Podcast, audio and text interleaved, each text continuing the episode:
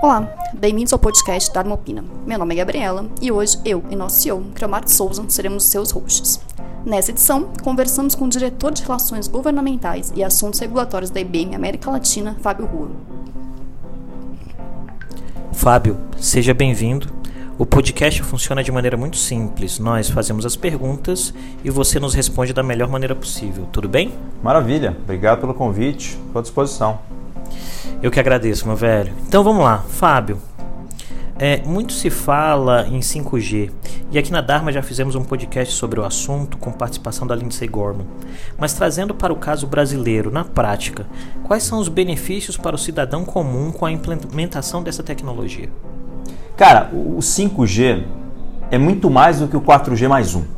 As pessoas olham 5G e pensam velocidade para baixar joguinhos, para fazer streaming de vídeos, para ter uma capacidade de, de, entrar em sites e navegar na internet de uma maneira mais rápida e menos descomplicada.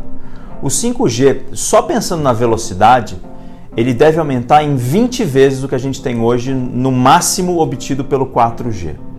Para além disso, ele é revolucionário porque ele vai fazer com que serviços públicos sejam prestados de uma outra forma, o transporte seja gerenciado de uma outra maneira, os serviços públicos, de modo geral, sejam prestados de uma maneira mais simples, mais ágil, sem falhas, menos burocrática. É, só que, para além né, da habilidade de se é, prestar um serviço de 5G, a gente tem um desafio muito grande, que é a infraestrutura que está por trás disso tudo. O 5G não é uma chavinha que você vira, não é um drive que você coloca num equipamento e que vai aumentar a velocidade. O 5G vai requerer um volume de investimentos gigantesco, um ambiente regulatório que permita que a gente consiga é, habilitar o Brasil para concorrer de igual para igual com outras economias que também estão pleiteando grandes investimentos em 5G. E ele vai ser a espinha dorsal do desenvolvimento tecnológico de todas as outras plataformas e tecnologias que hoje estão disponíveis no mercado, como internet das coisas, inteligência artificial, computação em nuvem. Com o 5G, o jogo muda. Fábio, agora trazendo a conversa para a questão de governo e políticas públicas. É, quais são os desafios regulatórios do Brasil que chegam com a tecnologia, com a tecnologia 5G, principalmente nas questões de segurança e proteção de dados? É, o 5G, obviamente, ele carece de algumas definições por meio do governo brasileiro, né, para que a gente consiga habilitar um leilão que vai trazer as empresas interessadas em explorar essa tecnologia aqui. Esse trabalho está sendo feito. É, a expectativa é de que até o final do ano que vem esse leilão ocorra. Devem acontecer nos próximos meses aí algumas é, consultas públicas, um engajamento grande da, da população, porque o 5G vai mexer com a vida das pessoas no processo de implementação. São obras e mais obras que vão ter que ser feitas, são antenas que têm que ser instaladas, é uma infraestrutura que vai, como foi no 3G, como foi no início das telecomunicações, que vai sim impactar é, aspectos paisagísticos, urbanísticos dos grandes centros, do interior. Você vai ter que trazer conectividade para o campo nessa velocidade, com essa magnitude, coisa que não existe hoje. Então tem um desafio gigantesco regulatório. Privacidade e proteção de dados, para não fugir da sua pergunta, Gabriela, é fundamental. A gente tem uma lei de proteção de dados que, né, que entra em vigor aí meados do ano que vem. É, mas para além disso, as tecnologias hoje, por exemplo, de criptografia, que hoje dão uma segurança mínima na é, é, comunicação peer-to-peer, -peer, para o 5G vai ser diferente. Então eles vão ter que desenvolver nova criptografia. O blockchain, que é uma segurança, uma tecnologia que traz segurança para as comunicações, também é, tem várias empresas já anunciando que estão desenvolvendo plataformas 5G com blockchain. Então é uma, é uma preocupação válida, mas que está sendo endereçada e que quando o 5G estiver implementado aí em escala, eu acredito que seja algo secundário aí é, se você for considerar os benefícios que essa, essa tecnologia vai trazer para toda a sociedade. Fábio, muito bom, muito boa sua resposta anterior. E em algum momento, se você se sentir à vontade ou com vontade de falar um pouquinho mais sobre proteção de dados, acho que você pode contribuir muito para a gente também. Uhum. Mas eu queria aproveitar esse momento para conversar um pouquinho sobre inteligência artificial. Tá. Né? A OCDE lançou este ano os princípios para o desenvolvimento da inteligência artificial e o Brasil é um dos signatários. Diante disso, quais são os movimentos brasileiros em relação ao tema e quais são as suas recomendações para a criação de uma política nacional de inteligência artificial baseada em ética? Tá, é excelente, obrigado pela pergunta. Esse é um tema extremamente apaixonante, sobre o qual eu tenho me debruçado há algum tempo. De fato, a OCDE tem lá os seus princípios é, de inteligência artificial. Brasil adotou, é, o G20 tem princípios de inteligência artificial, vários organismos internacionais, o, a, a, o Fórum Econômico Mundial lançou princípios também na mesma linha, e eles vêm no sentido de nortear o desenvolvimento dessa tecnologia de uma forma ética, transparente e responsável. As empresas que hoje entendem que os dados dos seus clientes lhes pertencem, é, elas se não saírem do mercado, elas vão sofrer um abalo muito grande, porque o cidadão, embora a gente viva hoje numa sociedade hiperexposta, hiperconectada, ele acho que nunca se preocupou tanto com a sua privacidade como se preocupa hoje. Então, ponto pacífico no desenvolvimento da inteligência artificial é a ética, é o respeito, é a transparência. A informação que está sendo utilizada pelos provedores de, nas redes sociais pertence ao usuário. E o usuário tem o direito de revogar a autorização que ele concedeu em algum momento para que as informações sejam utilizadas para qualquer fim é, é, que, que lhe convenha. Ele tem, ele tem o direito de nem autorizar, e para isso ele não pode perder o acesso aos produtos e serviços que são prestados pelas plataformas. É, um outro ponto importante é a responsabilidade algorítmica. É a forma como você explica para o seu cliente, para o seu usuário, é, é, como é que a inteligência artificial chegou a algum insight, trouxe alguma conclusão, trouxe alguma possibilidade de você tomar determinadas decisões. É mais ou menos uma conta de trás para frente. Então você faz a pergunta: é, o, o, sistema de inteligência artificial ele vai trazer de forma ou probabilística ou determinística uma resposta ou um insight. E aí você vai ter que ter a habilidade de apertar um botão e me falar, beleza, como é que você chegou a essa conclusão? Quais foram as fontes que você pesquisou? Quais foram os bancos de dados que você utilizou? Quais foram as contas feitas para embasar essa recomendação? É, isso passa num processo aí de princípios a ser um tanto quanto mandatório, porque o mercado vai ser cruel e vai punir severamente as empresas que não prestarem atenção e que não forem responsáveis, éticas e utilizarem as informações do seu cliente de forma muito transparente. Tá bem, continuando essa conversa com inteligência artificial, é, num primeiro momento, quando se fala disso, parece que está falando de ficção científica ou de algo distante, o que não acontece. É, o que esse desenvolvimento de inteligência artificial pode trazer de benefício para o cidadão e mudar o dia a dia das pessoas?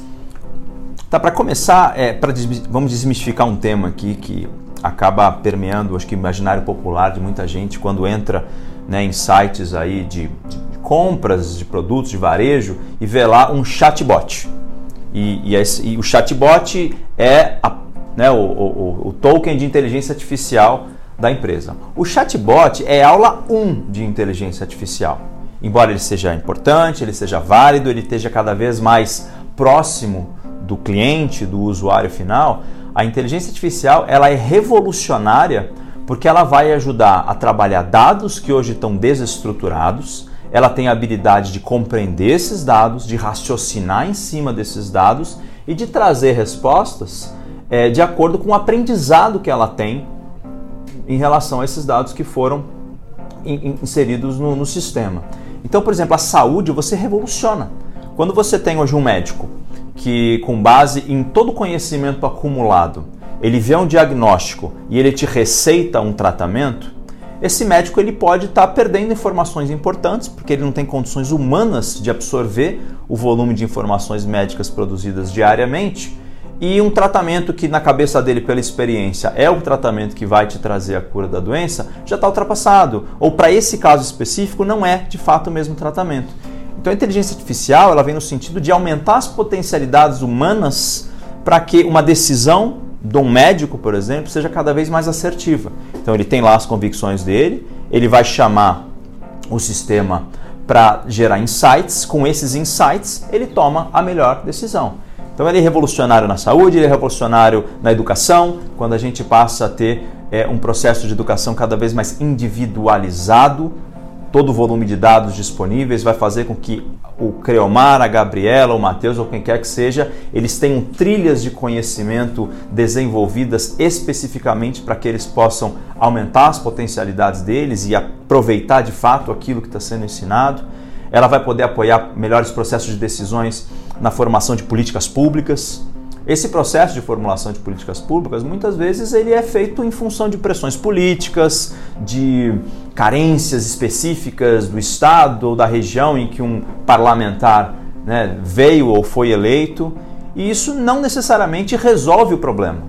Né? Ele pode sim ter boas intenções, mas se você tem dados estruturados direcionando uma decisão para que uma política traga os resultados esperados, as chances da gente diminuir desigualdade, ter um país mais digital, um pouco mais inclusivo, com uma, um ambiente de negócios mais favorecido, são bem maiores. Legal. Fábio, é, a conversa tem, tem sido muito boa e talvez até por isso te, esteja correndo de forma muito rápida, né? É, e aí nós chegamos no nosso ponto de, de finalização do, do podcast. E tradicionalmente, essa última pergunta é um convite para um exercício de reflexão. E aí a gente vai tirar proveito da sua biografia e das contribuições que você tem dado para a reflexão de políticas públicas, para essa reflexão de governo digital e pedir para você analisar o que está sendo feito em termos de políticas públicas em prol de governo digital e como essas inovações tecnológicas que nós conversamos aqui podem beneficiar o governo e o cidadão comum em termos gerais. Cromar, é difícil de imaginar é, o progresso que foi obtido nessa área de governo digital nos últimos anos.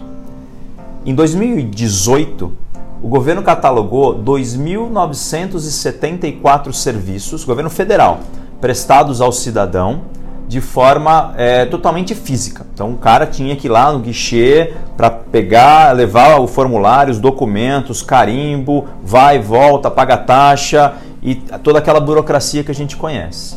Desses, já foram digitalizados no ano passado mais de mil. Só esse ano, 500 já foram também digitalizados.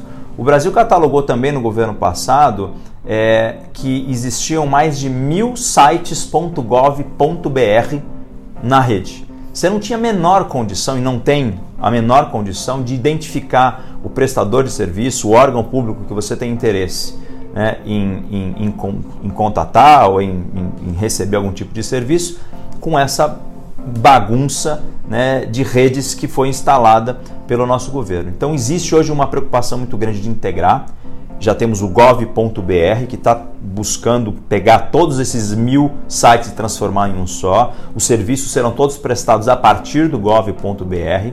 Serviços como serviços eh, eh INSS já foi digitalizado, é, atestado, certificado de alistamento militar, hoje você já consegue obter pela internet 100%, carteira de vacinação internacional, vários outros serviços estão fazendo com que de fato a gente tenha uma relação muito mais próxima do governo do que antes a gente tinha. É, isso obviamente revoluciona a forma como o governo presta serviço para a população, revoluciona a forma como o cidadão hoje vê o governo. É claro que tem muita coisa ainda a ser feita, mas nessa área específica eu fico muito feliz em ver os resultados que já foram obtidos. Porque muda o jogo, de novo, usei esse termo no começo do, do podcast, eu repito, muda o jogo, o governo identificar o seu papel como digital dessa forma próxima que ele está fazendo hoje. Tá, essa foi a nossa última pergunta. Queria falar mais alguma coisa? Não, quero agradecer, parabenizar pela iniciativa, desejar muito sucesso aí a vocês e me colocar à disposição para participar de outros debates sobre temas voltados à tecnologia, governo, sociedade, economia. Estou à disposição. Com certeza faremos outro, muito outros. Muito obrigada pela participação.